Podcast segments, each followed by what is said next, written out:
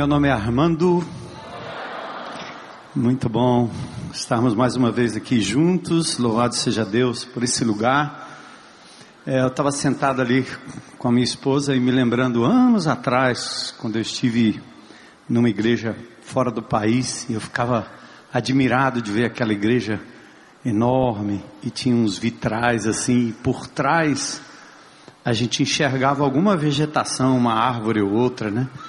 E lá no meu coração eu eu pensava assim, se um dia a gente for construir alguma coisa, nós vamos ter que deixar as árvores à vista.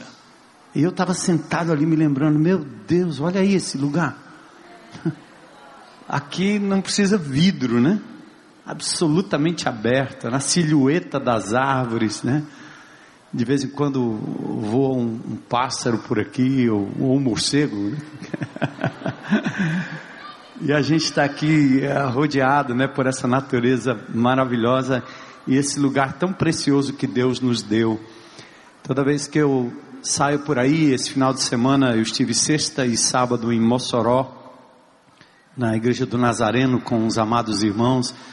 E sempre que a gente, mesmo ruim da voz, né, ainda em fase de recuperação, além da pregação, a gente senta para conversar e e a gente começa, eles querem saber a história dessa comunidade, né? Como é? Como é que funciona? Como é? Como é que vocês foram parar naquele lugar tão longe, né? Assim, e a gente vai contando a história de como a gente chegou aqui, como esse lugar era tão terrível, né? Porque era um lugar de invasão, áreas invadidas, ah, o, o, as drogas e, e a bandidagem tomando conta né, da propriedade e dos, dos arredores também. E hoje a gente vê quão diferente. Até disse para ele: Meu Deus, a coisa mudou tanto. Né? Quando a gente chegou aqui era quase uma terra de ninguém. Ninguém sabia se era Itaitinga, se era Fortaleza, e um disputa um, se é, se não é. E de repente aqui se torna um lugar tão precioso, né? Não só para a convivência da comunidade, como Deus mudou essa comunidade. Eu sempre estou conversando com o Jorge, um, amado irmão que tem um trabalho com um time de futebol aqui da comunidade, com os garotos sub, sub 15, eu acho que sub 17, sub 12, né? E eu sempre pergunto como é que estão as coisas por aí. E ele sempre está me dizendo, né, como Deus tem operado e trabalhado na vida dessas crianças, desses meninos. Hoje de manhã o Nelson falou também da Babilônia, lá no Dendê, que é uma área baixio de mangue, e que na parte de cima tem uma facção que toma conta, na parte de baixo é uma outra facção, são gangues rivais. E ali naquele local tem uma propriedade que a igreja adquiriu anos atrás. Era uma pequena congregação que nunca decolou de verdade, mas nós estabelecemos ali um centro do CR, dos Doze Passos, é um lugar onde agora tem um grupo de relacionamento se reunindo ali dentro, e se tornou para aquela comunidade uma zona de paz, é uma zona onde os adversários podem se encontrar ali naquela propriedade, porque o assunto em comum é o amor de Jesus. Né? Essa propriedade é da mesma maneira. Vem gente do Pacotê, vem gente aqui do Santa Maria, eh, vem gente ali do outro lado da BR também, do, do, do, do Pedras, e se encontram nessa propriedade. Eu estou dizendo isso para reforçar um aviso que o Aristides fez aqui que será acho que no último sábado. A nossa intenção é termos aqui mil crianças. E nós não estamos falando aqui das crianças, nossas crianças, já acostumadas com o, o, o nosso geração futuro e esse ambiente bonito. Nós estamos planejando trazer as crianças do Pacotê. Nós estamos planejando trazer as crianças lá do Dendê lá da Babilônia, eles virão da Babilônia, já pensou onde o povo de Israel esteve exilado, né? E nós vamos trazer também do Curió, imagine, ó, tem representantes do Curió aqui, né? Então nós queremos trazer essas crianças aqui para que numa tarde eles possam experimentar que existe um espaço nesta cidade onde o amor de Deus, a paz de Deus, o carinho e o cuidado de Deus vão estar presentes e impactar a vida dessas crianças. Amém?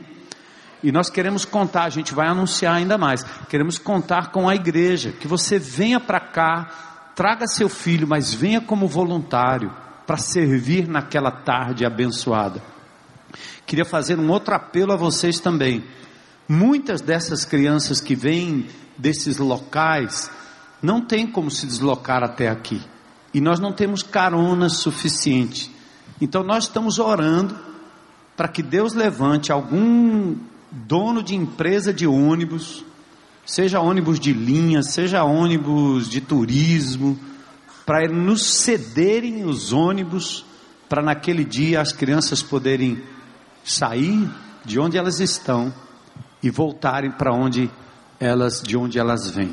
Então eu estou orando, tá certo? E você vai orar comigo também, amém? Para Deus levantar empresários da área de transportes que nos cedam os ônibus para aquele dia a gente trazer crianças. Eu acho até que nós vamos trazer crianças que estão no centro de Fortaleza, que moram na praça. Por mais que a prefeitura tenha tentado montar abrigos, um ou outro abrigo, as pessoas ainda estão preferindo morar nas ruas, elas têm, eh, se sentem muito mais acolhidas no meio da rua do que propriamente nos abrigos. Tem um fenômeno aí que a gente trabalha já há algum tempo, principalmente o Felipe aqui da IBC, trabalha ali com aqueles meninos de rua e eu ouvi também alguém, a Aline deu um testemunho de que esteve ali conversando com aquelas crianças. Então nós queremos trazer, pronto, o alvo é mil crianças mil abraços e beijos que nós vamos dar nelas, mil gestos de amor, de carinho, usando essa propriedade para a glória de Deus. Que bom, né? Amém. É, vamos abrir nossas Bíblias em dois textos. Eu quero fazer uma leitura rápida com vocês. Em João 17 e em Efésios capítulo 3. Textos que a gente já viu aqui e hoje é uma noite até diferente. Eu tenho uma temática que não vai ser o discorrer de um texto bíblico como nós fazemos normalmente, mas é um, é um tema que eu quero chamar a atenção da igreja para esse momento que nós estamos vivendo na história do Brasil, na história do Ceará, de Fortaleza, do mundo, e a importância da igreja de Jesus estar unida de verdade. A importância de estarmos juntos, juntinhos, mesmo com nossas diferenças. E esses dois textos, eles serão lidos e a gente vai trabalhar um pouquinho hoje à noite, porque são duas instâncias de oração quando o próprio Jesus, Deus que se fez gente, com todo o seu poder e toda a sua glória, ele vai no jardim do Getsemane, pouco antes da sua morte, e ele vai orar ao Pai no poder do Espírito Santo. Esse texto é demais para a minha própria vida, e eu, eu gosto sempre de voltar ali para tentar entender, meu Deus, o que é que Jesus foi fazer no Getsemane, falando com Deus Pai, no poder do Espírito Santo. Qual era o tema dessa oração de Jesus? E eu sempre me faço de curioso para entrar naquela história e ver qual é a ênfase da oração de Jesus. Depois, eu gosto de ir para Efésios no capítulo 3, lá no finalzinho, porque agora é o apóstolo Paulo se colocando de joelhos diante do Pai. E tanto Jesus quanto Paulo, que viviam debaixo de perseguição, de muito estresse, Jesus naquele momento estava cercado pelos inimigos, o império, a religiosidade judaica, os invejosos, os traidores, tudo ao redor de Jesus. Paulo, da mesma forma, perseguido, chicoteado, esmurrado, sendo expulso de determinados lugares. E esses dois personagens bíblicos, Jesus e Paulo, se colocam de joelhos diante do Pai e eles oram.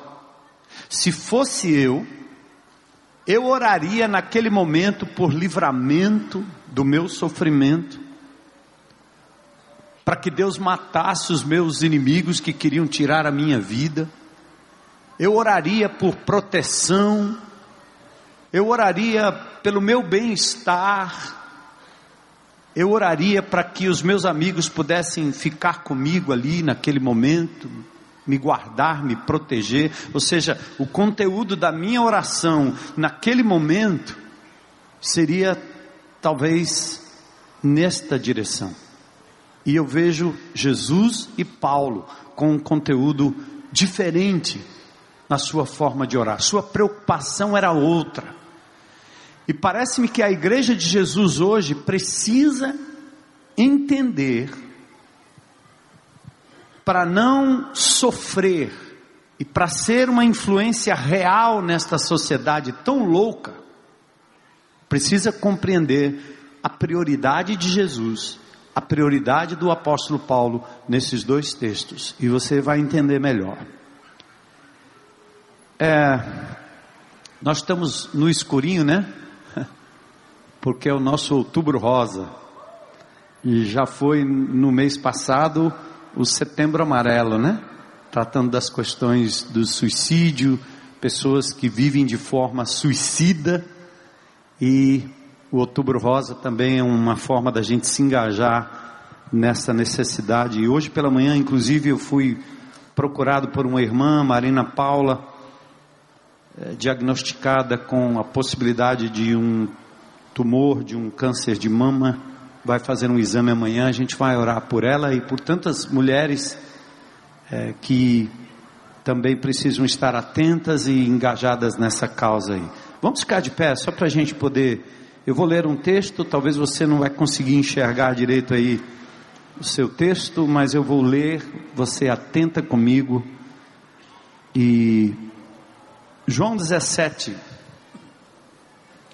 a partir do verso 20. Jesus está orando e ele diz assim: Não te peço apenas por estes discípulos, ele orando ao Pai, mas também por todos que crerão em mim por meio da mensagem deles. Minha oração é que todos eles sejam um, como nós somos um como tu estás em mim, Pai, e eu estou em ti, que eles estejam em nós, para que o mundo creia que tu me enviaste. Atentem para isso comigo. Olha o que Jesus está pedindo ao Pai. Ele está orando não só pelos discípulos que estavam ali com ele, mas ele estava orando por mim, ele estava orando por você. Na mente de Jesus, naquela hora, ele antecipava a sua inclusão no corpo de Cristo. Ele pensava no seu nome. E ele disse: Pai, que eles possam ser um, unidos, um só corpo, como nós somos. O Pai diferente do Filho, diferente do Espírito, mas um só, uma unidade que eles estejam em nós, e aí ele dá a finalidade, porque quanto mais nós formos unidos pelo amor, o poder, a graça de Jesus, o mundo vai ter oportunidade não só de crer no Deus que nós pregamos, mas de experimentar que essa mensagem é real. Ela perdoa o pecador, ela acolhe o pecador ela leva misericórdia para quem precisa de misericórdia. Então hoje à noite eu quero que você saia daqui com esse pensamento em nome de Jesus. A nossa unidade não só traz glória para o nosso Deus maravilhoso, nesse mundo terrível, desunido, dividido, intrigado, separado, mas o mundo vai poder crer. As pessoas aí fora estão atrás de uma comunidade que esteja unida num só propósito, num só nome, num só poder. E esse nome é Jesus. E olha Efésios 4. Gálatas, Efésios, capítulo. Vou começar no capítulo 3. Paulo diz assim: Quando penso em tudo isso, tudo que Deus fez, eu caio de joelhos e oro ao Pai, o Criador de todas as coisas, nos céus e na terra. Eu peço que a riqueza da Sua glória, Ele os fortaleça com poder interior por meio do Seu Espírito. Então Cristo vai habitar no coração de vocês, à medida que vocês confiarem nele. Suas raízes se aprofundarão em amor e os manterão fortes. Paulo diz: Eu também peço, como convém a todo o povo santo, que vocês possam compreender. Olha a liga, a largura, o comprimento,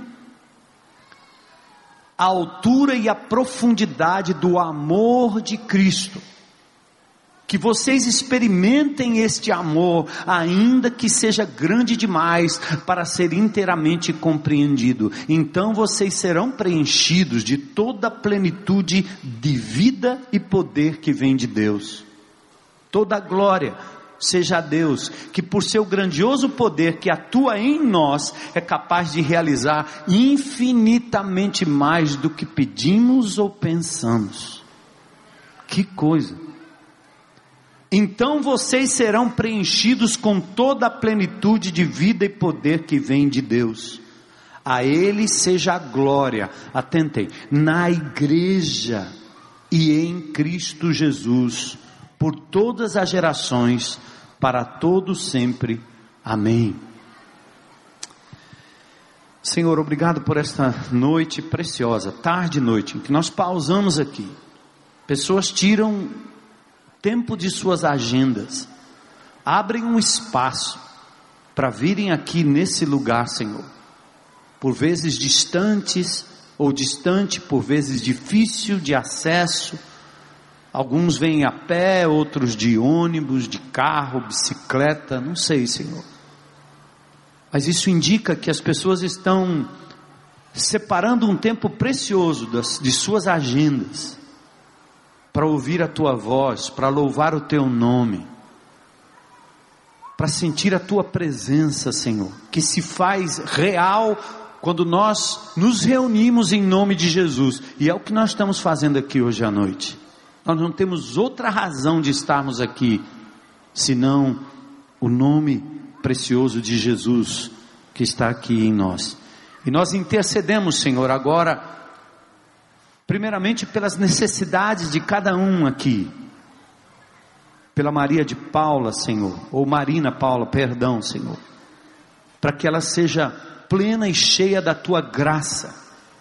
E que ela representa talvez as milhares de mulheres que estão passando agora e durante esse mês, particularmente, Senhor, por uma suspeita de nódulo, de câncer ou coisa parecida doenças que estão surgindo por conta desse mundo mal, por conta do ser humano ter se afastado de ti, e esse desequilíbrio que acontece no nosso corpo, na nossa alma, no nosso espírito, é fruto de um distanciamento da raça humana do Senhor. Mas nós acreditamos que o Senhor está restaurando todas as coisas e é capaz de restaurar a saúde daqueles que clamam a Ti em Teu nome. E por fim, o Senhor também é capaz de dar graça para suportarmos as nossas limitações, sabendo que um dia o nosso corpo corruptível será revestido da incorruptibilidade, porque nós cremos na ressurreição, em nome de Jesus. Essa é a nossa esperança vida eterna em Cristo Jesus. Então fala conosco, Senhor, hoje à noite sobre a unidade, sobre a liga que nós temos aqui como igreja, como membros desse corpo, como família. Pois nós te pedimos isso em nome e pelo poder de Jesus. Amém. Podem sentar.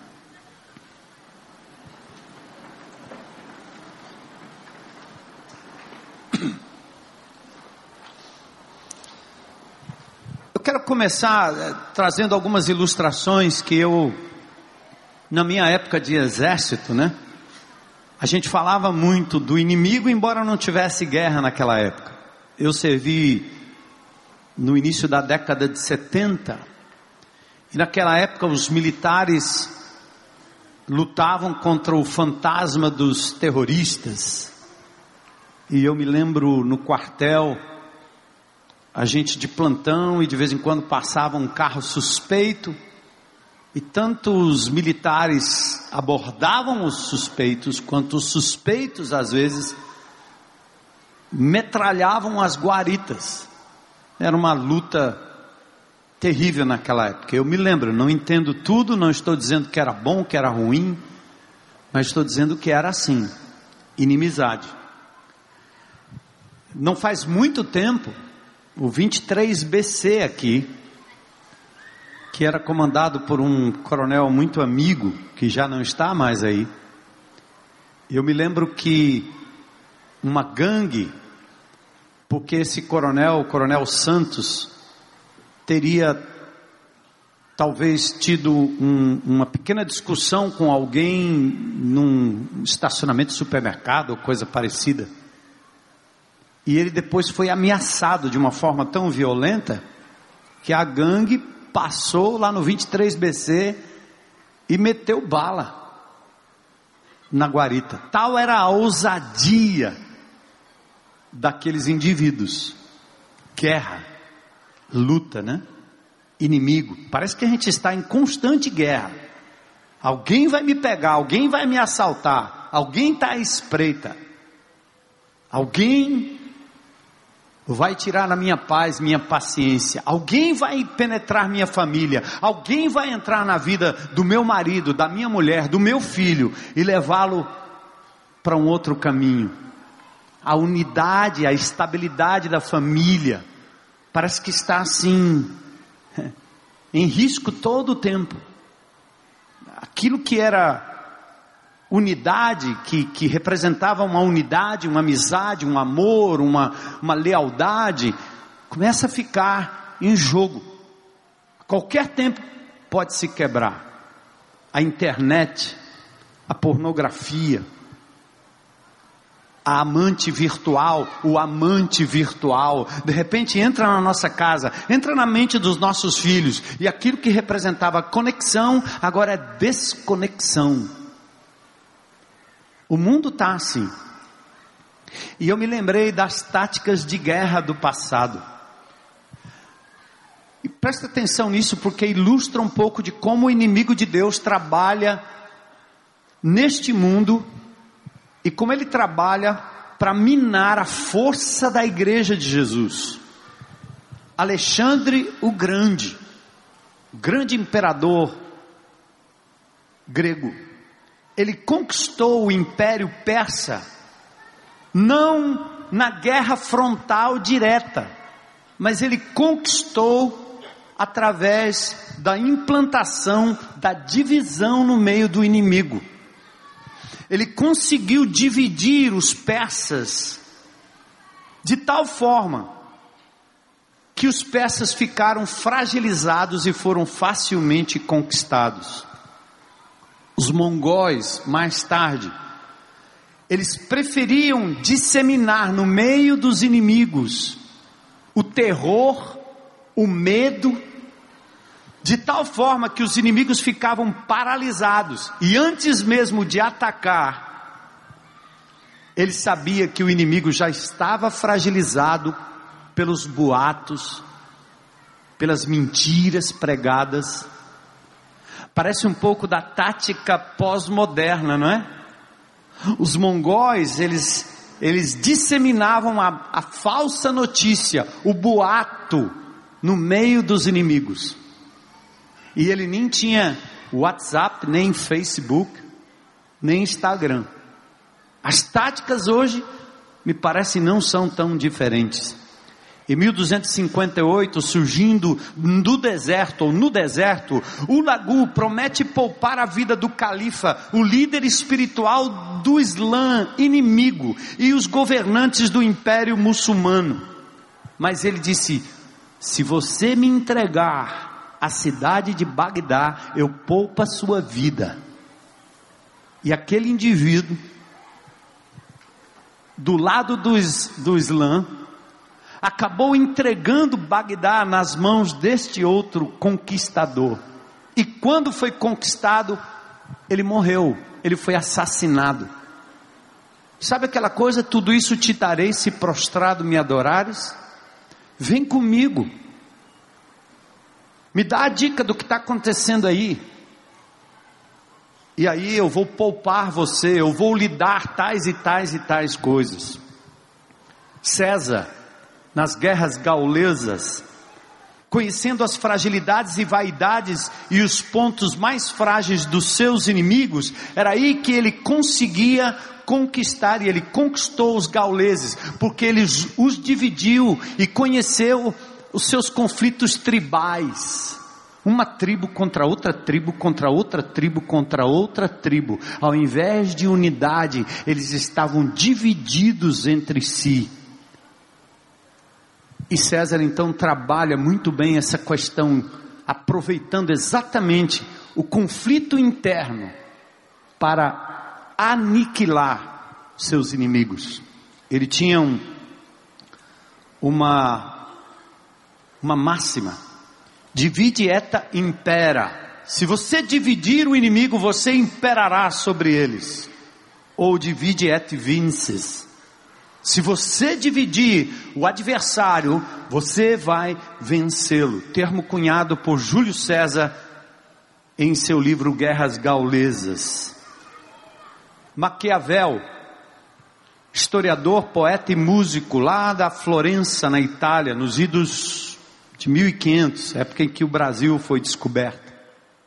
Ele define em um príncipe, o príncipe, sua obra, a estratégia de conquista do inimigo. Como é que você conquista o inimigo? Semeia intriga entre aqueles que governam ou os que estão por governar. Aí você consegue a separação. Maquiavel declarou o seguinte, falando acerca dos cretenses, que nós falamos, né, recentemente de Tito, lembra do Minotauro, Teseu, que vence o Minotauro. Ele disse: Teseu não poderia ter desenvolvido o seu valor se não tivesse encontrado atenienses dispersos. A mitologia diz isso. O povo disperso, o povo desunido ele consegue então sorrateiramente destruir os seus inimigos. Assim está o nosso país, não é não? Cada vez mais nós estamos vendo as divisões por castas. Os homossexuais, os heterossexuais. Quem não é homo é hétero, mas é fóbico. Os negros, os brancos, as castas privilegiadas, as ditas minorias Deixamos de ser raça humana. Ou são crianças, são adolescentes, ou são jovens, ou são adultos, ou são casados, ou são solteiros, ou separados, divorciados. Você começa a segmentar, não é mais a família. Ei, nós somos raça humana. Não são mais os ricos nem os pobres. Mas nós continuamos a segmentar a sociedade, como os indianos e suas castas. Ridículo. Muitas das pessoas que estão atrás dos seus brahmas, dos seus gurus e da sua tese e filosofia hindu, pouco entendem o fato de que a Índia é dividida em castas, privilegiando uns, menosprezando outros. E assim você divide o povo e mantém o povo na pobreza, mantém o povo na alienação. A categorização, a divisão de castas, grupos acabam fragilizando. Somos família como igreja. Não somos calvinistas, não calvinistas, reformados, não reformados, pentecostais, não pentecostais. O diabo já fez demais, ele sapateou demais em cima da igreja de Jesus, e por isso nós não temos forças. Muitas pessoas agora estavam na internet esses dias e algumas pessoas dizendo, Pastor Armando, alguém tem que fazer alguma coisa para unir o povo evangélico contra essa loucura que está acontecendo com as famílias, a erotização das crianças. Você viu isso naquele a mostra de museu, recentemente no MASP, e agora nós estamos vendo nossas crianças sendo expostas à erotização. Qual é a finalidade? Para que a pedofilia seja algo aceitável. Porque o que eles querem é tirar da família a tutela da orientação das crianças e devolve para o Estado e através da escola você pode agora eliminar qualquer caracterização de gênero e dar às crianças a oportunidade de experimentar sensorialmente o sexo adulto. Imagine, né? crianças de 3, 4 anos tocando órgãos sexuais e não porque sejam bonecos, agora são seres humanos normais. Então o professor amanhã vai entrar nu na sala de aula para que as crianças experimentem. E assim vai acontecer aquilo que já foi dito, isso é ideologia, já foi pensado isso aí, uma forma de destruir o cristianismo, a moral judaico-cristã, uma forma de destruir a família, não é mais através das armas, agora é através da ideologia, que incute na minha mente, na sua mente, que criança é criança, adulto é adulto, e nós não temos nenhuma ligação no sentido de unidade, não é mais família, são segmentos.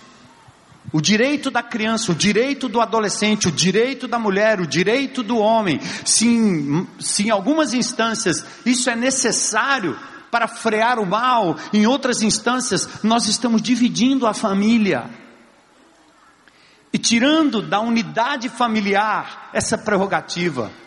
O avô é o velho, o idoso, o imprestável, o doente. Separa a raça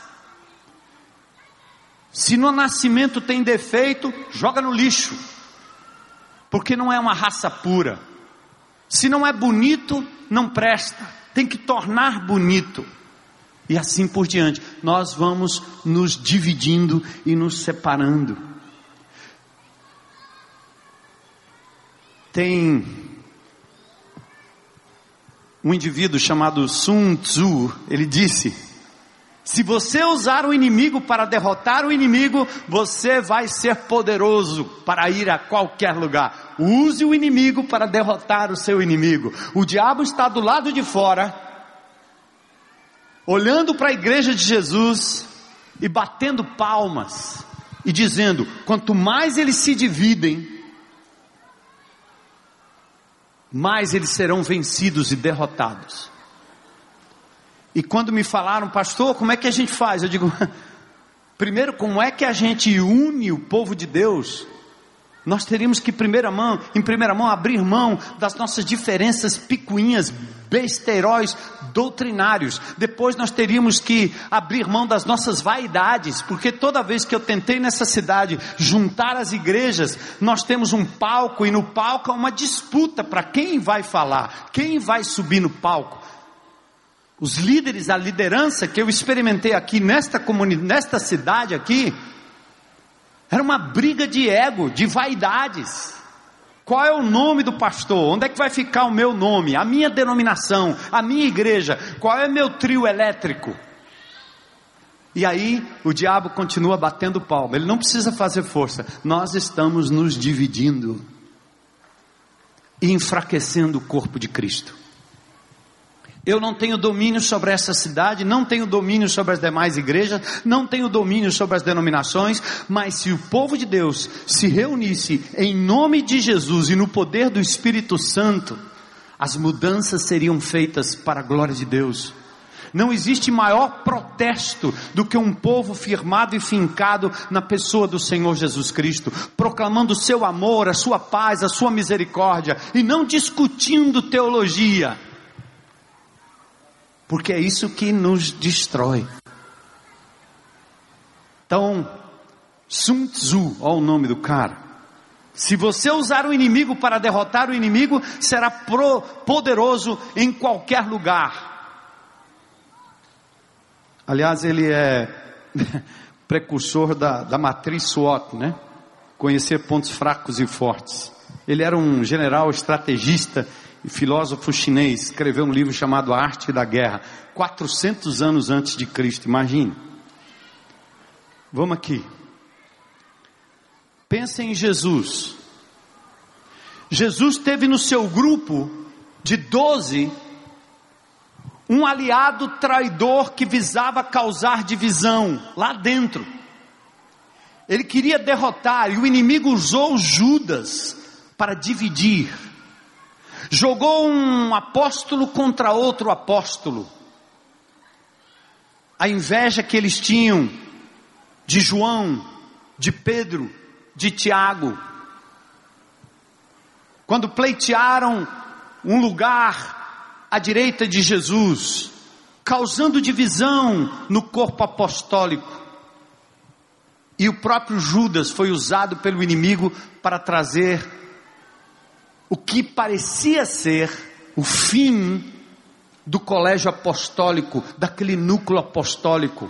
Só que Judas não estava entendendo que ele foi usado por Deus para que através da traição Jesus fosse levado à cruz do Calvário e na cruz do Calvário Deus usou o veneno do inimigo para trazer redenção, salvação, poder de Deus e o fez ressuscitando-o dentre os mortos.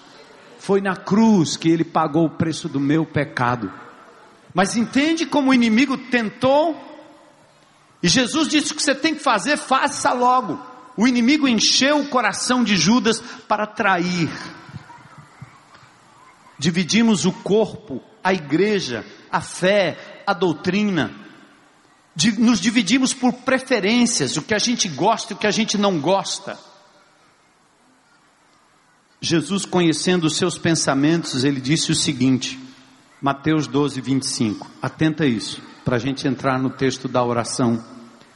Todo reino dividido contra si mesmo será arruinado. Toda cidade toda casa dividida contra si mesma não subsistirá. Mateus 12, 25. Eu quero começar bem simples assim. Ó. Você, ser humano, individual, Deus lhe fez corpo, alma e espírito. Quando você alimenta o corpo e desequilibra a sua alma, você é derrotado. Quando você equilibra o seu corpo, equilibra a sua alma, mas não tem conexão espiritual com o eterno, você é derrotado. É por isso que o apóstolo Paulo escreve sobre a integralidade do ser humano. Nós não temos separações, corpo, alma e espírito. Nós somos um ser integral. E se você permitir que uma área da sua vida se desequilibre, você vai quebrar o resto. Você sabe disso. Quanto das nossas doenças emocionais vem pelo fato da gente não se alimentar do amor de Deus? Nós estamos divididos. Quanto das nossas doenças emocionais vem da forma que a gente maltrata o nosso corpo? come mal, não se exercita, vive o, o ambiente que o inimigo propiciou, não contempla a natureza, não anda mais, não tem trabalho braçal, não tem movimento, coisa que nossos avós, nossos pais tinham, e viviam em paz, morriam do mesmo jeito, porque a morte é uma consequência do pecado. mas não viviam com as doenças que nós estamos vivendo hoje. Porque o ser humano foi dividido, está dividido. Aí olha a sua família. Seu filho, você não comem no mesmo horário, não se juntam mais, não se veem mais. Antigamente a casa tinha um telefone, hoje tem cinco. Antigamente a, ca a casa tinha um um quarto, uma sala e uma cozinha. Hoje tem vários quartos isolados. E na medida que você começa a dividir os seus filhos em salas isoladas, em tablets isolados, em internet isolada, você começou a derrocada de divisão dentro da sua casa. Agora você deve estar olhando assim, dizendo, pastor, como é que a gente controla isso? Tá difícil, não tá? Tá sim. Nós não podemos ignorar a tática do inimigo. Não é quebrar o tablet, não é quebrar o celular, mas você precisa estar consciente. O apóstolo Paulo diz: "Nós não ignoramos os ardis do inimigo". A sociedade pós-moderna está destruindo a família através desses compartimentos. Nós dividimos a nossa vida. Uma coisa é a área secular, meu trabalho. Outra coisa é a área espiritual. O que é espiritual, o que é material ou secular. Essa divisão é para nos derrotar, porque na minha vida, depois que eu entreguei a Jesus, tudo é espiritual. Comer, beber, amar, escovar os dentes, fazer as minhas necessidades físicas, tudo é espiritual trabalhar, cuidar do meu corpo, amar, brincar, rir, pular, descansar, tudo é espiritual. Não é o que Paulo disse? Seja comer, seja beber ou qualquer outra coisa que você venha fazer, faça tudo para a glória de Deus. O que é que o inimigo fez? Ele dividiu. Ele fez você ser religioso no domingo. Eu estava dizendo para os pastores lá em Mossoró. Uma das maiores táticas do diabo foi fazer com que a igreja funcionasse num local, num evento. Aqui, ó. E não lá, 24 horas por dia. Você é a igreja quando você acorda, você é a igreja quando você come. Você é a igreja quando você convive na sua casa com os seus familiares. Você é a igreja quando vai para o trabalho. Você é a igreja no trânsito. Você é a igreja no esporte. Você é a igreja 24 horas por dia. Porque nós somos o corpo de Cristo vivo. Eu estou chamando a sua atenção em nome de Jesus. Não vamos permitir que o diabo nos aprisione, nos divida. Pensa que você é um ser integral, corpo, alma e espírito equilibrados. Tá, fomos afetados pelo pecado, fomos afetados pelos traumas do passado, mas quando nós encontramos Jesus, ele começa a trazer a nossa alma, nosso corpo e nosso espírito numa unidade linda. Falando sobre o equilíbrio da alma, para a liderança, e eu estava dizendo isso para os pastores lá em Mossoró, de novo, sentado ali à mesa. Eu contei aquela história dos carregadores de malas, né? Lá na África. E aqueles homens, homens brancos contratando aqueles carregadores de malas, né? Uma carga pesada e eles caminhando, caminhando, caminhando, caminhando, caminhando, caminhando, caminhando. Uma hora eles pararam e disse: daqui a gente não sai mais. E o homem branco dizendo: vocês têm que prosseguir. Ele disse: não, não, não vamos prosseguir. O que, que vocês precisam? É mais dinheiro? Nós damos mais dinheiro, mas queremos que vocês levem nossa carga até o destino final. E aqueles homens pararam e disse: Nós não vamos sair daqui. O homem branco disse: Por que você não vai sair daqui? Ele diz: porque o nosso corpo não sai daqui enquanto a nossa alma não chegar. O que, que eles estavam dizendo? Há coisas que eu faço no automático, não faço com prazer, minha alma não está nisso. Assim o mundo nos empurra a fazer coisas que nós não temos prazer porque minha alma não está naquilo. E assim acontece com a vida espiritual, assim acontece com minha vida emocional, com a minha vida física, biológica. Em nome de Jesus, Cristo nos resgatou para que a gente possa viver de forma íntegra diante dEle. Que a paz possa entrar na nossa vida, que tudo que a gente faça seja para a glória de Deus. Sua família,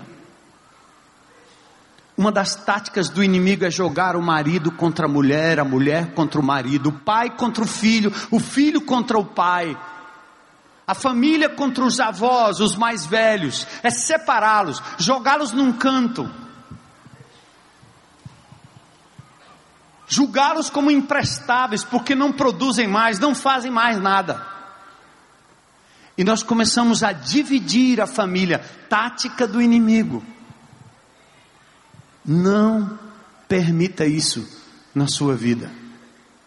E talvez, para a gente falar aqui de marido e mulher, e eu estou é, indo do individual para o grupo familiar, para depois a igreja de Jesus, e você já vai entender isso simples, porque está vendo o princípio nas coisas unicelulares, o ser humano e depois a família. Presta atenção, marido e mulher. O cara disse: Eu não quero mais essa mulher aí, porque meu amor acabou, pronto, não amo mais. Amor acabou? Não. O amor nunca acaba. O amor é redirecionado para outra coisa. Seu amor é egoísta. Você é amante de você mesmo. O diabo fez com que você casasse com alguém ou ficasse com alguém, porque aquela pessoa lhe satisfaz, ou sexualmente, ou ela vira tua empregada, tua funcionária, a mãe que você não teve. E enquanto ela lhe serve, tudo bem, daqui a pouco não serve mais, adoeceu, o temperamento é diferente, não pensa como eu penso, não age como eu ajo, e aí você faz o que? Redireciona o amor. Primeiro para você mesmo, egoisticamente, depois você redireciona para a outra. Até você descobrir que Deus constitui homem e mulher, marido e mulher, diferentes, mas a unidade que existe entre eles não é o que um tem, o outro não tem, ou que um pode fazer, que o outro não pode fazer, ou coisa parecida. O que nos une é o fato de que, no meu relacionamento conjugal, Jesus é o centro. Enquanto eu olhar para Ele, eu consigo amar a pessoa diferente do meu lado. Aleluia. Outra coisa, isso não é um discurso evangélico religioso. Jesus é o centro da minha casa. Sabe o que, que significa? Significa o seguinte: eu sou absurdamente diferente da minha mulher. Minha mulher é rápida, eu sou lento. Eu só sou rápido para acelerar. Ela corre ou não. Ela gosta de comida quente, eu gosto de comida gelada. Né? Quando ela viaja, ela diz: Meu bem, está aqui tudo separadinho na geladeira, deixei aqui as porções você só está no micro-ondas, esquenta, aquece, tudo bem. Eu acho um barato, porque eu abro a geladeira do jeito que está, eu como. Geladinho, sorvete de feijão, sorvete de brócolis, sorvete de coisa, imagina. Ela tem que estar tá pelando, saindo fumaça. Como é que se combina uma, uma criatura dessa? Como é? Imagine, né? Nós dois no trânsito. Eu dirigindo, ela do lado. Ela dorme. Ela dirigindo e eu do lado. Crica. Caramba, não viu. Vai entrar, antecipa. Pera, vai. Para direita. Entra aqui. Vai ali. Vai acolá. Uh, não viu. Como não viu? Eu vi, ela não viu. Não é defeito, é característica. Deus me fez diferente dela. Deus a fez diferente de mim. Percebe aí? Onde é que está a unidade? A unidade é que meu relacionamento com ela não é para minha satisfação, é para minha santificação. Andar comigo precisa de muita dependência do Espírito Santo de Deus, e ela é santificada pela minha forma de ser, até pelos meus defeitos e minhas lutas. Não adianta querer mudar o coração do outro. O diabo fica tentando dizer que você vai arrumar uma mulher que pensa como você pensa. Aí você pega e sai do âmbito familiar, seu filho da mesma forma, você tenta torcer para que ele seja o que você quer que ele seja. Ele é artista, você quer que ele seja engenheiro. Ele é das exatas e você está querendo que ele seja um poeta. Não. Isso é tática do inimigo de Deus para que você uniformize a sua família. Não faça isso em nome de Jesus. Eu me lembro quando logo que eu me converti, tinha uma pessoa que a gente saía em grupos para evangelizar, e essa pessoa, pense numa pessoa chata, complicada, chata. E eu disse, eu vou me livrar dessa criatura aí. Eu não vou evangelizar com ela de jeito dele, eu não quero essa criatura perto de mim não. Pense numa inconveniente, chata. Aí eu dei um jeito de escantear a, a, a chata, e arrumei assim mais uns três ou quatro, cinco outros amigos né, e amigas que a gente podia agora evangelizar. Disse, agora esse pessoal aí é da minha turma. Não demorou muito, tinham três chatas nesse outro grupo. Sinceramente, eu fiquei intrigado aí. Eu comecei a perguntar, Deus, o que é isso aí? Eu tenho que me livrar de três? Ele disse, se você se livrar de três, eu lhe dou seis. Porque eu quero mudar você, não a outra pessoa.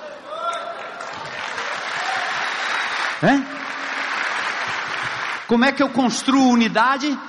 Na diversidade, tendo um único alvo comum. E é nesse sentido que eu quero chamar a sua atenção. Nossos grupos de relacionamento aqui na igreja, que coisa linda! É por isso que há muito tempo nós deixamos de dar ênfase a um segmento só, grupo de mulheres, grupo de homens, grupo de, grupo de, grupo, grupo, grupo. Eu vejo hoje no nosso grupo de relacionamento a coisa mais linda do mundo. Porque nós estamos trazendo a criança, trazendo o adolescente, trazendo o adulto, trazendo o vovô, trazendo o casado, trazendo o solteiro, trazendo a separada, o separado, não interessa. Você vem para cá, você é ser humano, amado pelo Senhor Jesus. Sua vida é importante para nós. E quando nós temos um elemento no nosso GR, a família daquele elemento que nem lá frequenta, é parte do nosso GR, é parte da nossa vida. O diabo não vai nos fazer amar seletivamente.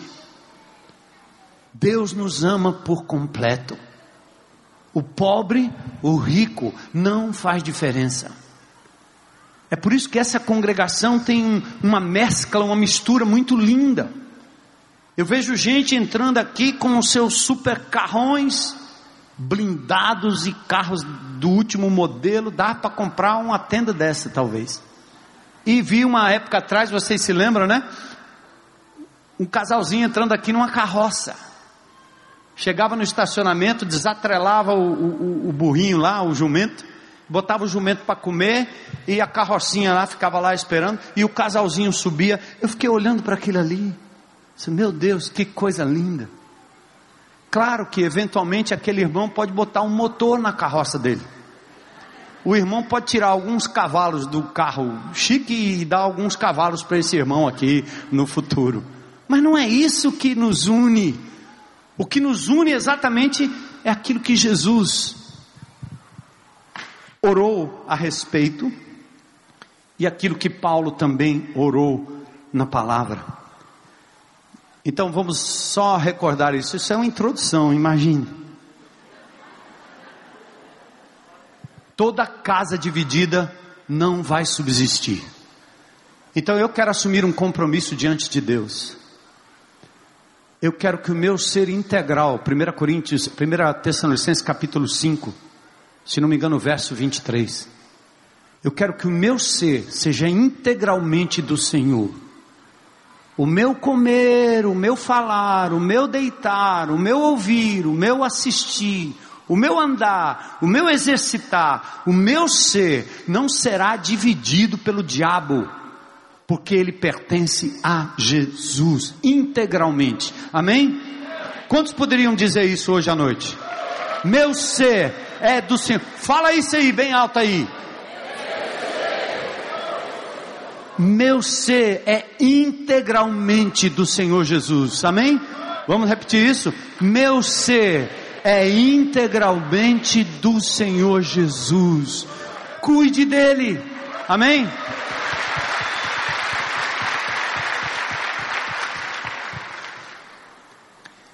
E a outra coisa que nós temos que dizer é a minha família é do Senhor Jesus. Toda a família. É muito lindo esse espaço aqui. Domingo de manhã, nós temos a família aqui com, com o bebezinho aqui do lado, as crianças correndo aqui. Uns vão por geração, outros não vão por geração, mas é a família. Por favor, configure a sua casa de tal maneira que você possa, de vez em quando, de forma visível e prática, juntar a sua família. Tire um tempo em que o tablet, o acessório, essa, essa coisa que é uma bênção por um lado e é uma maldição por, por outro, que esses elementos sejam tirados para que você possa viver a unidade da família. Papai sentado com o filho, o filho sentado com o pai, o marido com a mulher. Minha família pertence integralmente ao Senhor. Eu quero dizer, papai, mamãe, filhos, filhas. Se você é mãe solteira, ou vive só, ou você papai solteiro, ou vive só, seja como for, qualquer que seja a configuração familiar representada aqui nesse lugar, ela pertence a Jesus. Não permita que o diabo divida. Não permita. O seu grupo de relacionamento, mesma coisa.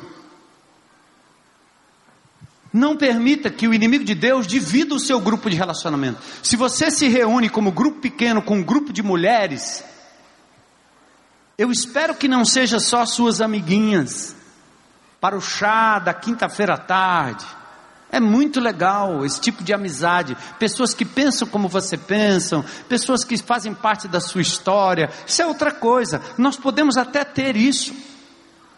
O mesmo time, o mesmo grupo, torce para o mesmo time, vai para o estádio juntos, brincam juntos, correm juntos, pedalam juntos, fazem coisas legal. Mas isso não é manifestação poderosa do corpo de Cristo aqui na terra. Então cuidem. Se você se reúne com um grupo de mulheres, lembre, seus, os maridos dessas mulheres pertencem àquele grupo, os filhos daquelas mulheres pertencem àquele grupo, a vovó que mora lá naquela casa pertence àquele grupo, e você tem que dar oportunidade para que em algum momento essas pessoas sejam incluídas na comunidade e sintam o abraço, o amor de Jesus, a palavra de Jesus. Amém? Crianças, mesma coisa, jovens, nós estamos tendo adolescentes aqui com grupos de relacionamento florescendo aqui nessa comunidade. Glória a Deus por isso. Mas os pais daqueles adolescentes pertencem ao grupo de relacionamento, precisam ser amados, cuidados. Temos que orar por eles e assim por diante. Da mesma forma, esta comunidade como um todo. Olha o que o apóstolo Paulo diz no capítulo 4. E a gente termina numa passagem por esse texto. Como prisioneiro do Senhor, rogo-lhes que vivam de maneira digna da vocação que vocês receberam. Sejam completamente humildes, dóceis, pacientes, suportando o que? Uns aos outros com. O que ele está dizendo aqui pressupõe que nós somos diferentes. Não tente desentortar o que você não pode desentortar, porque só Deus pode. Já, já viram aqueles camaradas assim: pense num cabra torto, só um milagre. Então você olha assim, pensa no seu marido e diz: pense num cabra torto, só um milagre. E a mulher, e o marido pensa na mulher, pense numa cabra torta, só o milagre. É assim mesmo, só o milagre. Só Deus pode mudar o coração de alguém que está ao teu lado. Por isso o apóstolo Paulo, ao falar de unidade da igreja, a unidade do corpo de Cristo, ele diz assim: vocês precisam ser humildes. Humildade significa você enxergar seus próprios defeitos. Eu recebi um comunicado de uns irmãos de uma criança com hidrocefalia no município de Amontada. Eles vão lá para ver a real situação. Esquelética criança. Muito triste. Numa casa de taipa, sem nenhuma assistência, de cortar o coração. Mas quando eu olhei para as fotos que eles me mandaram, eu me emocionei. Ao ver a mãe acariciando aquela criança deformada, esquelética cabeça enorme, não consegue ficar em pé, a criança, talvez desse tamanho. O olhar daquela mãe, que olha para aquela criança que, pelo milagre de Deus, ela vai andar, ela vai correr, ela vai viver, porque Deus é poderoso para fazer um milagre, mas no momento ela, ela não é a primeira da escola, ela não, ela não ganha os concursos de dança nem de beleza. Aquela criança não tem muito que oferecer em termos do ego da sua mãe, mas eu vi o amor de Deus nos olhos daquela mãe por aquela criança. Entende? É assim que Deus olha para mim, é assim que Deus olha para você. Nós somos paraplégicos, emocionais, espirituais, físicos. E o Senhor nos adotou como filhos, e Ele olha para a gente, não tem muito que você me oferecer, mas eu te amo incondicionalmente. Amém? Amém? Glória a Deus, né? Então a primeira coisa aqui, humildade. Veja quem você é. Se olha no espelho. Veja seus próprios defeitos. Porque quando nós criticamos o outro, quando nós falamos mal do irmão, daquela pessoa que está do teu lado, na tua casa, na tua igreja, na tua comunidade, você não está sendo humilde, você está sendo orgulhoso, sentando na cadeira de Deus e botando o dedo na cara do outro, sem olhar para a sua própria vida. Olha a sua própria fragilidade. Somos todos paraplégicos espirituais, emocionais, e o Senhor nos amou, entende? Humildade. É a primeira condição para que a unidade possa prevalecer no corpo de Cristo. Depois ele diz: sejam dóceis, não violentos, não duros, mas dóceis, sejam pacientes, Dê tempo ao tempo. O Senhor está trabalhando no caráter do seu irmão. O Senhor está trabalhando no caráter da sua liderança. O Senhor está trabalhando no caráter do seu marido, do seu filho, da sua mulher, do seu colega, das pessoas que estão ao seu redor. Lembre-se, Deus está trabalhando. Mas acima de tudo, Ele quer trabalhar no seu caráter. E aí ele diz: suportem uns aos outros. Essa palavra suportar é a palavra, eu já disse isso, é como uma rede. Já viu uma rede de contenção, uma rede de futebol? Você chuta a bola na parede, a parede devolve com a mesma força, ação e reação. A rede absorve. Deus está dizendo: você tem que absorver as lutas, os defeitos, as diferenças, as dificuldades, as ofensas dos seus irmãos, da sua família. Absorva, porque o Senhor absorveu você por inteiro, não te devolveu, não te chutou. Aí a unidade vai ser preservada e o diabo lá fora, ele vai ser derrotado. Ele vai saber que ele vai perder pessoas para o corpo de Cristo. Ele vai saber que Fortaleza vai ser influenciada pelo amor, pela paz, pela misericórdia, porque tem uma igreja aqui que é unida, unida não nos gostos. Antigamente nós discutimos, não, eu gosto desse tipo de música, eu gosto daquele tipo de música, eu gosto de hino, eu gosto disso, eu gosto daquilo. Eu gosto de escola, eu não gosto de escola. Eu gosto de um prédio com escola bíblica, eu gosto, não gosto de escola bíblica, eu vou para aquele lado, eu vou para aquele outro, e você começa a se dividir pelos seus gostos. Ei, para com isso. A maior escola da vida é amar como Jesus amou, não aqui, lá fora. É pregar a paz e viver a paz como Jesus disse que nós teríamos para dar ao mundo, não aqui, lá fora. A maior escola é você abrir a palavra de Deus e ter um encontro com Jesus diariamente através do seu mapa, dizendo: Deus fala comigo diariamente. Essa é a maior escola, o Espírito de Deus, o autor das Escrituras em mim e em você. Aí o verso 3 ele diz: façam todo o esforço. Para fazer o que, gente? Comigo aí. Façam todo o esforço para quê? Conservar a unidade do Espírito pelo vínculo da paz. Atenção, ele está dizendo: conserve aquilo que eu estou fazendo, não destrua. Você não pode promover a liga da unidade, Jesus já promoveu. Quero contar uma história aqui de como Deus trabalha a despeito de nós. Essa semana, domingo de manhã, eu não pude pregar à noite por causa da minha garganta. Mas eu preguei domingo de manhã, minha voz estava ruim. E eu pedi oração por uma pessoa amada, que alguém trouxe a história dela para o nosso GR, nossa reunião, pedindo oração. Eu posso errar alguns detalhes aqui, mas eu vou contar a história sem nome, sem nada, e você vai me entender. Essa pessoa estava vivendo um momento muito difícil na sua vida pessoal. Mãe, separada com quatro filhinhos, desgastada no relacionamento com a mãe, mas mãe de quatro, passando necessidades, vivendo um momento conturbado e até pensando se valia a pena viver. E nós começamos a orar, como grupo, por essa pessoa. E aí, além disso, vamos amar de forma prática.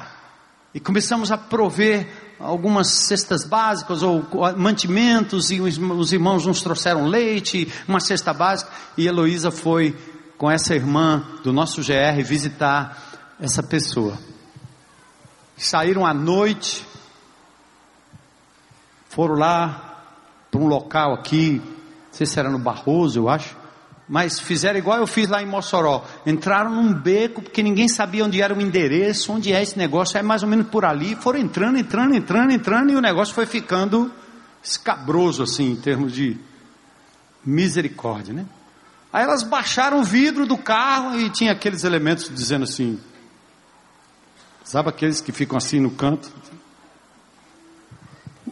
Eu imagino Quantos anjos foram mobilizados ali naquele lugar para cegar aqueles indivíduos? Ela à noite, no lugar onde não dava para entrar mais, rua de chão, de terra. Aí pronto, deixaram o carro lá e desceram. A Heloísa estava até com um relógio, não sei o que. Eu disse: Meu amor, você entrou com esse relógio lá? Eu disse: Foi. O anjo guardou. Aí deixaram o carro, foram para casa e encontraram essa pessoa num quarto, apenas um quarto, um cômodo apenas, e uma cama as quatro crianças lá. Elas entraram para tentar levar a palavra de Deus, consolo, conforto, amor de Jesus, estavam tocadas, se prepararam, oraram, além do mantimento, levaram a palavra de Deus, elas entraram lá, deram os mantimentos ali para aquelas pessoas, e as crianças começaram a, a, a distribuir aquelas coisas, né, o biscoitinho e tal. E ao invés de falarem, ela começou a ouvir a menina falando, essa jovem. Ela começou a falar das grandezas de Deus, o que Deus tinha feito na vida dela.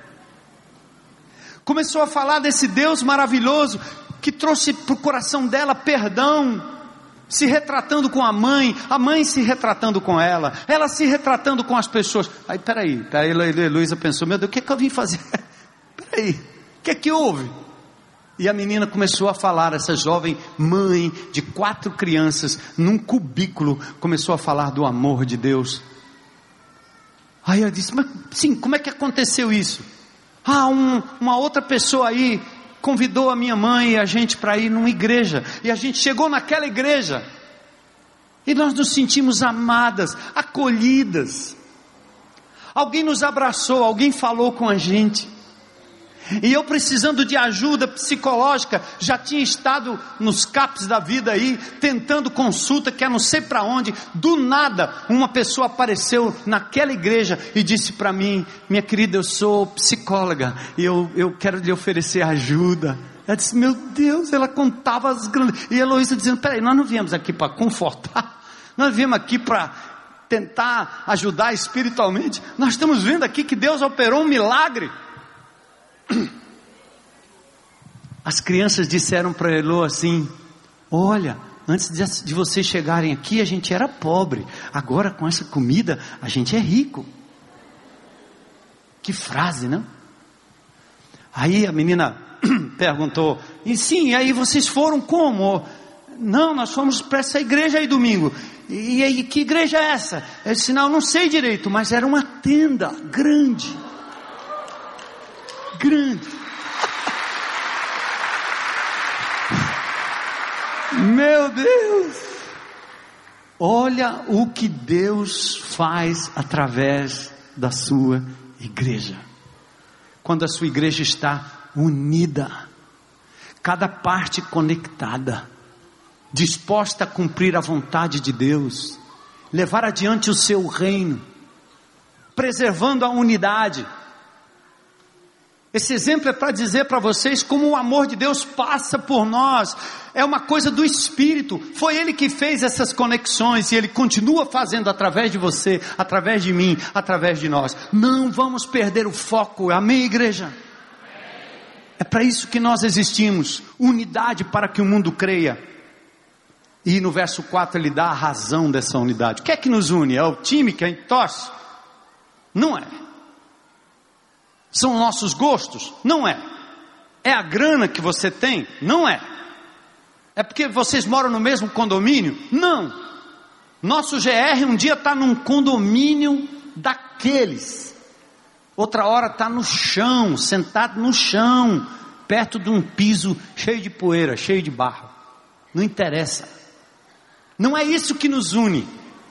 E aí ele diz: o que nos une é o fato de que há um só corpo, igreja de Jesus, corpo de Cristo, e o inimigo não vai nos dividir. Há um só Espírito, o Espírito Santo que está em cada um de nós. Amém? É isso que nos une. Há uma só esperança: Jesus voltará para buscar a sua igreja. Há um só Senhor, Jesus é o nosso Senhor. Há uma só fé, não nas doutrinas, não nas pessoas, não nas picuinhas, não se eu sou reformado ou não reformado, da genealogia A, genealogia B, e são as besteiras que os cretenses foram avisados a não cultivarem. Nós temos uma só fé, fomos submetidos a um só batismo, o batismo do Espírito Santo quando nós nos convertemos, o batismo nas águas, há um só Deus. Temos o mesmo Pai único, Pai de todos, que é sobre todos, por meio de todos e está em todos. Glórias ao nome do Senhor. E no verso 16 ele diz: Nele, nesse Deus maravilhoso, todo o corpo ajustado, unido, pelo auxílio de todas as juntas, esse corpo vai crescendo, sendo edificado em amor, na medida em que em cada parte realiza a sua função. Irmãos, Jesus orou por isso, para que nós fôssemos um, amém? Diferentes, cheios de defeitos, espinhos que se tocam, hum? arestas que se tocam, às vezes se ferem. Mas Deus nos coloca juntos para que a gente possa ser aperfeiçoado integralmente. Deus nos fez um para a gente tolerar, amar, receber o irmão, nos revestir do amor de Deus que nos aceitou como somos e como estávamos.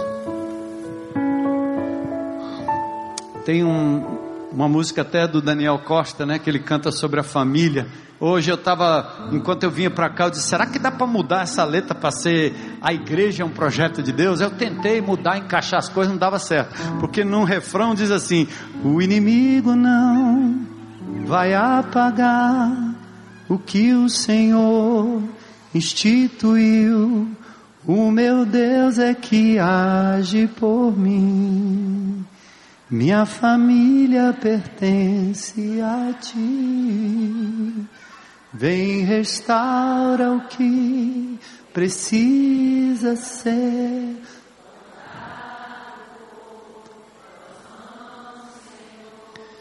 Que tua graça se renove em mim e também no meu lar.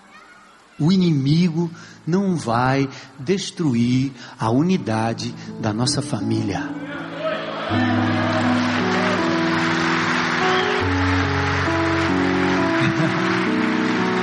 Não vai demorar muito. A família do povo de Deus será a única família onde crianças podem encontrar abrigo, proteção, cuidado, valorização. Não serão vistas como objetos sexuais, sensuais, mas como seres humanos amados, dos quais pertence o reino de Deus. Amém? O mundo não vai conseguir. O mundo não precisa nos ensinar sobre equilíbrio emocional, porque nós estamos na videira, na rocha que é Jesus. Vivemos um evangelho integral. Não deixa, meu irmão, vai se cuidar, vai se tratar, vai correr, porque é para a glória de Deus, não é porque o povo quer que corra, não. Como que é certo, não é por causa da dieta A, dieta B, 350, 360, 180, 290. Não! Deus colocou os frutos da árvore. Você foi comer ele embalado, cheio de sujeira e nojeira? Vão para a árvore. Agora à tarde, o irmão apareceu lá com a feira de messejana. Hein? Um foi um anjo na minha casa levar uns negócios comprados na feira de messejana, já no final, quando o preço é bem baixinho. Saputi, feijão verde, pense nos negócios. Eu vou lá comprar coisa enlatada para acabar com a minha saúde, com a minha vida. Vou nada. O Deus mandou um anjo. Obrigado, viu, irmão? Pense. Então faz isso, irmão. Coma do natural. Para a glória de Deus, o diabo não vai nos dividir como seres humanos, nem como família, não vai nos dividir como igreja. Nós vamos invadir essa fortaleza e vamos dar a essas pessoas um oásis no meio do deserto, um lugar de abrigo no meio dessa luta e dessa guerra tremenda. Ah, Senhor, vamos orar, vamos orar, para a gente louvar com uma resposta. Deus maravilhoso, Senhor, o teu filho Jesus invadiu a história disse que as portas do inferno não iriam resistir a uma igreja, mas tem que ser uma igreja unida no Senhor, no poder do Espírito Santo, promovendo a paz, celebrando as diferenças, aprendendo com os diferentes. Senhor, que o teu Espírito continue cuidando da tua igreja no Brasil, no Ceará, em Fortaleza, livrando-nos das vaidades desse intelectualismo que busca matérias sobre a Bíblia e não o relacionamento com Deus vivo da Bíblia. Senhor, que esta igreja continue sintonizada no teu poder, no teu espírito, na tua paz, no teu amor, na tua misericórdia preserva os teus filhos íntegros diante de ti. Limpa os nossos olhos, limpa a nossa mente da pornografia, da ira, das coisas que nos assolam, como Aristides disse muito bem aqui no momento da oferta.